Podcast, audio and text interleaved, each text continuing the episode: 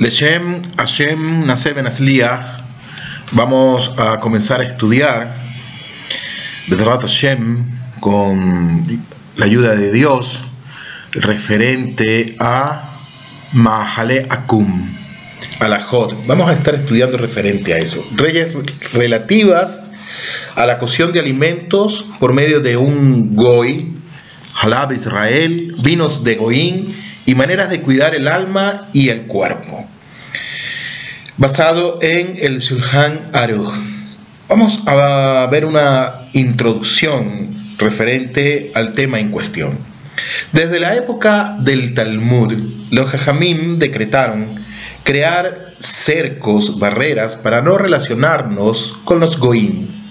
Entre esos preceptos decretaron no comer alimentos que fueron cocinados por ellos, pues si los comemos puede haber acercamiento y finalmente, Hasbe Shalom, caer en la grave prohibición de casarnos con ellos. De manera tal que el Yehudí tiene un alma sagrada que Boreolán insufló en él, que debe cuidarla y no debe unirse con ningún alma que no sea de la misma santidad, como dice el Pasuk, quien es como tú Israel, un solo pueblo en toda la tierra. En el Talmud está escrito, es muy importante invitar a comer a la gente, ya que acerca los corazones de los alejados. De esta manera aprendemos de la Gemara que la comida puede acercar a la gente aunque aparentemente esté alejado de uno del otro. Cuando se habla alejado de uno de otro, podría ser que tengan alguna rencilla, tengan alguna discrepancia y por medio de la comida puede ser Betrat Hashem, que ellos se acerquen y terminen con sus diferencias. Más adelante se explicarán estas leyes de una manera fácil y concreta, pero ahora explicaremos brevemente la diferencia entre lo que es Pat Akum y Bishul Goy. Pat Akum es el pan horneado por un Goy de uno de los cinco siguientes tipos de granos: trigo, cebada, avena, centeno y espelta. Para que se considere pan del Yehudí, basta con que el Yehudí prenda el fuego, ponga el pan dentro del horno o avive el fuego. ¿Y que se considera Bishul Goy? Son tipos de comida que los hajamim prohibieron comer si los cocinó un goy, aunque la comida sea kasher. Esto solo se transgrede si se cumple dos condiciones. Número uno, que la comida pueda comerse cruda. Y número dos, que la comida sea lo bastante importante como para servirse en un banquete honorable. Para que se considere que lo cocinó un yehudí, no basta con que haga una de las tres acciones que aplican al pan como vimos anteriormente, sino necesita prender el fuego y poner la comida sobre este. Ahora bien, Alajot de Bishul Goy. Sin importar que cierto alimento sea totalmente kosher, no importa que tenga el sello de la Rabanut Harashi, que tenga el sello de el Rab Kaniensky, Sadil Ibrahá, etc. Los jajamín prohibieron comerlo si lo cocinó un goy. Como dije anteriormente, no importa que el alimento en cuestión sea meadrin minga meadrin, pero si los cocinó un goy, no se puede comer. Un motivo es por la consideración de que si una persona come algo guisado por un goy, puede sentir cercanía, tener una relación cercana y finalmente casarse con él o con sus hijos.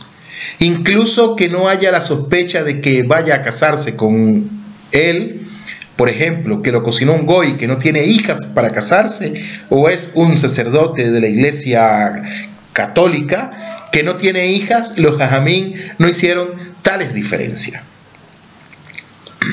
Otro motivo de por qué los jamín prohibieron comer este tipo de alimentos es si éste los cocina, puede agregar algo que sea taref en ellos.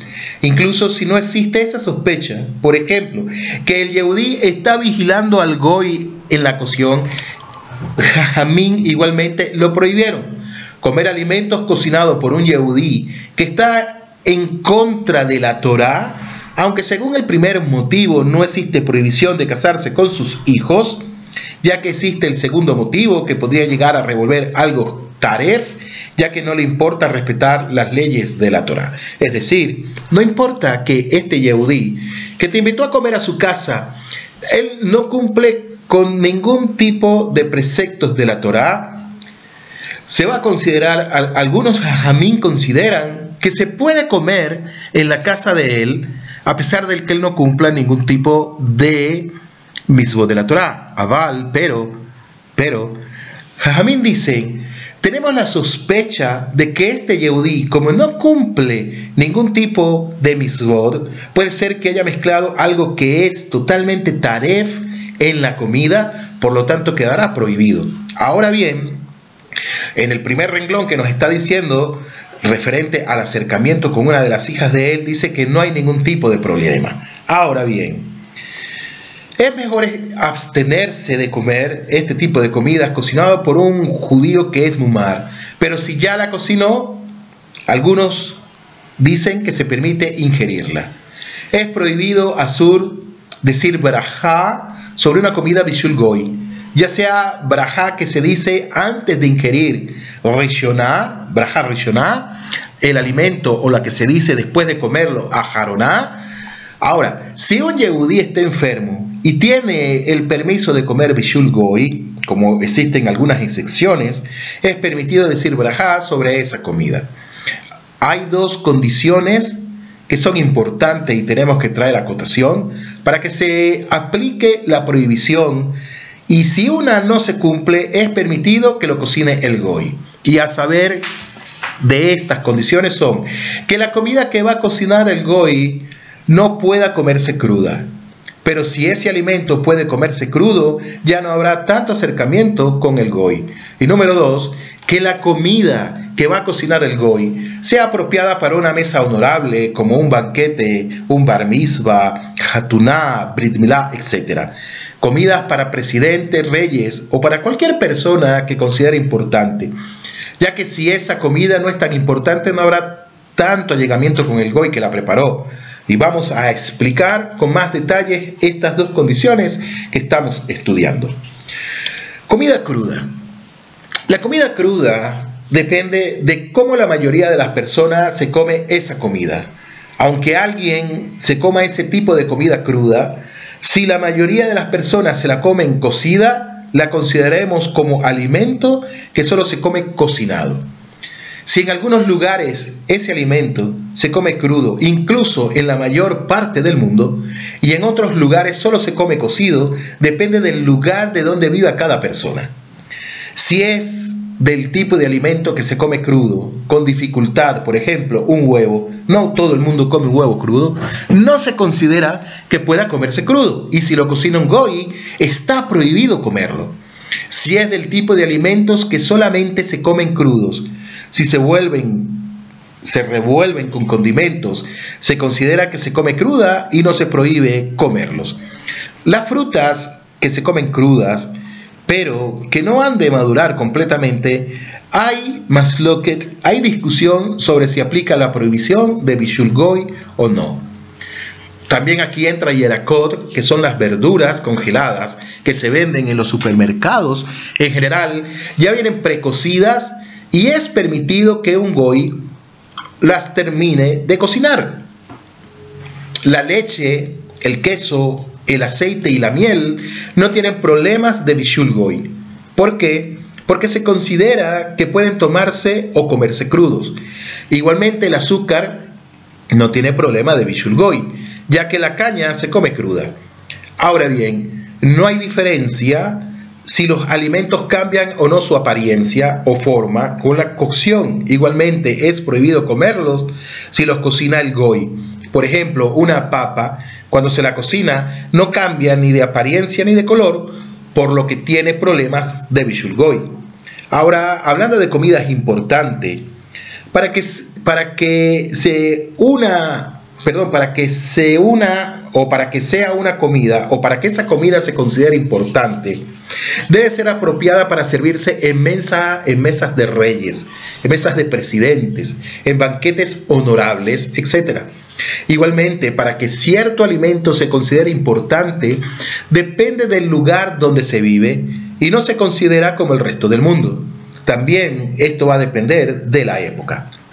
Para esta prohibición no se considera el tipo de producto, si es que es honorable para servirse en un banquete, ya que cualquier alimento o comida puede servirse en un banquete con una buena preparación, bien condimentada. Si no solamente se prohíbe el producto en su estado cuando ya es apropiado para servirse en el banquete.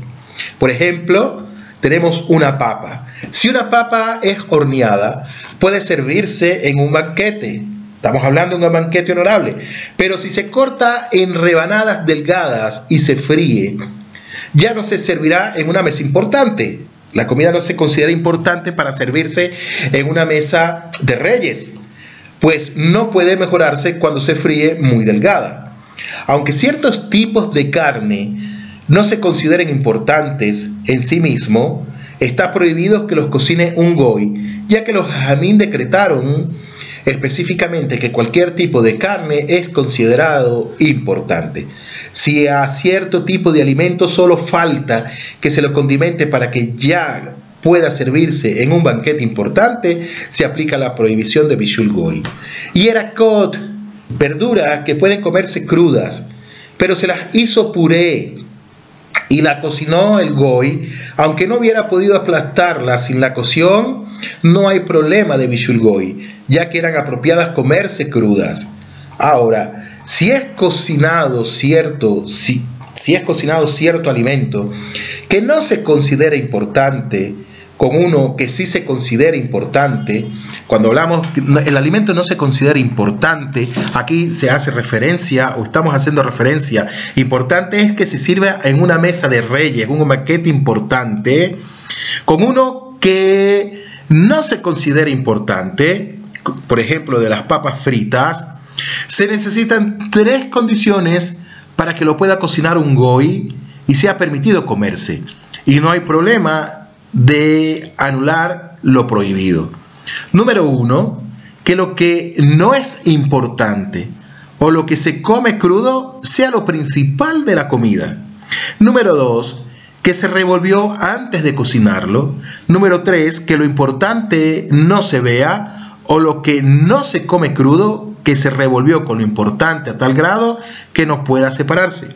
Ejemplo, una jalá con una capa de huevo encima. ¿Qué es lo principal? Lo principal es el pan, es la jalá. Y esta se untó antes de hornearlo. El huevo se revolvió con la masa. Otro ejemplo, hablemos del café, el cual es un producto considerado importante a nivel mundial.